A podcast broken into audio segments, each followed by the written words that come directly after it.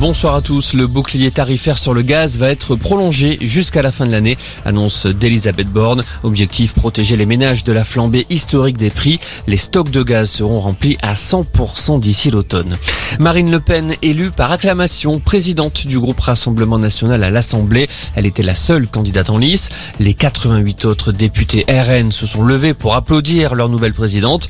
Chez les Verts, on a opté pour une direction à deux têtes. Pour respecter la parité, les députés Julien Bayou et Cyrielle Châtelain co-présideront le groupe écologiste.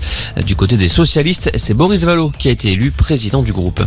Ils sont restés trois jours devant l'Assemblée nationale. Une quarantaine de scientifiques ont présenté les enjeux climatiques aux élus qui le souhaitaient au travers de formations express d'une trentaine de minutes.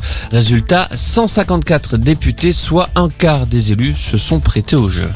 L'avenir de l'Ukraine s'écrira-t-il en Europe? Les 27 pays de l'Union européenne se penchent aujourd'hui sur la candidature du pays à l'UE, un symbole près de 4 mois après l'invasion du pays par l'armée russe. Ce statut de candidat permet d'ouvrir officiellement les négociations portant sur l'éventualité d'une adhésion, le début d'un processus qui pourrait prendre plusieurs dizaines d'années.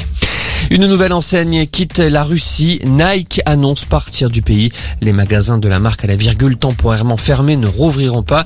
Il y a quelques jours, c'est la société d'embouteillage de Coca-Cola qui avait annoncé qu'elle partait de Russie. Les stocks seront écoulés jusqu'à épuisement.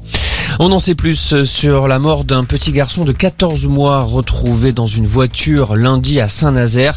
Son père a expliqué avoir oublié son fils dans le véhicule familial au lieu de le déposer à la crèche. Il est ensuite parti travailler. L'enfant est resté de longues heures dans la chaleur. L'enquête se poursuit. Et puis ce sont désormais 37 départements qui sont en vigilance orange pour orage. Un grand quart nord-est est concerné, mais aussi la Dordogne, l'Aveyron ou encore le Tarn. Météo France nous appelle à la prudence. Voilà pour l'info. Excellente fin d'après-midi.